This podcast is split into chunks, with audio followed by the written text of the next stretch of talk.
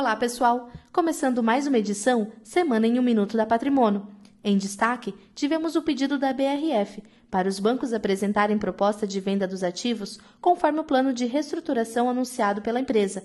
Já há quase um mês no comando, Pedro Parente quer dar sequência ao programa que tem como meta levantar 5 bilhões.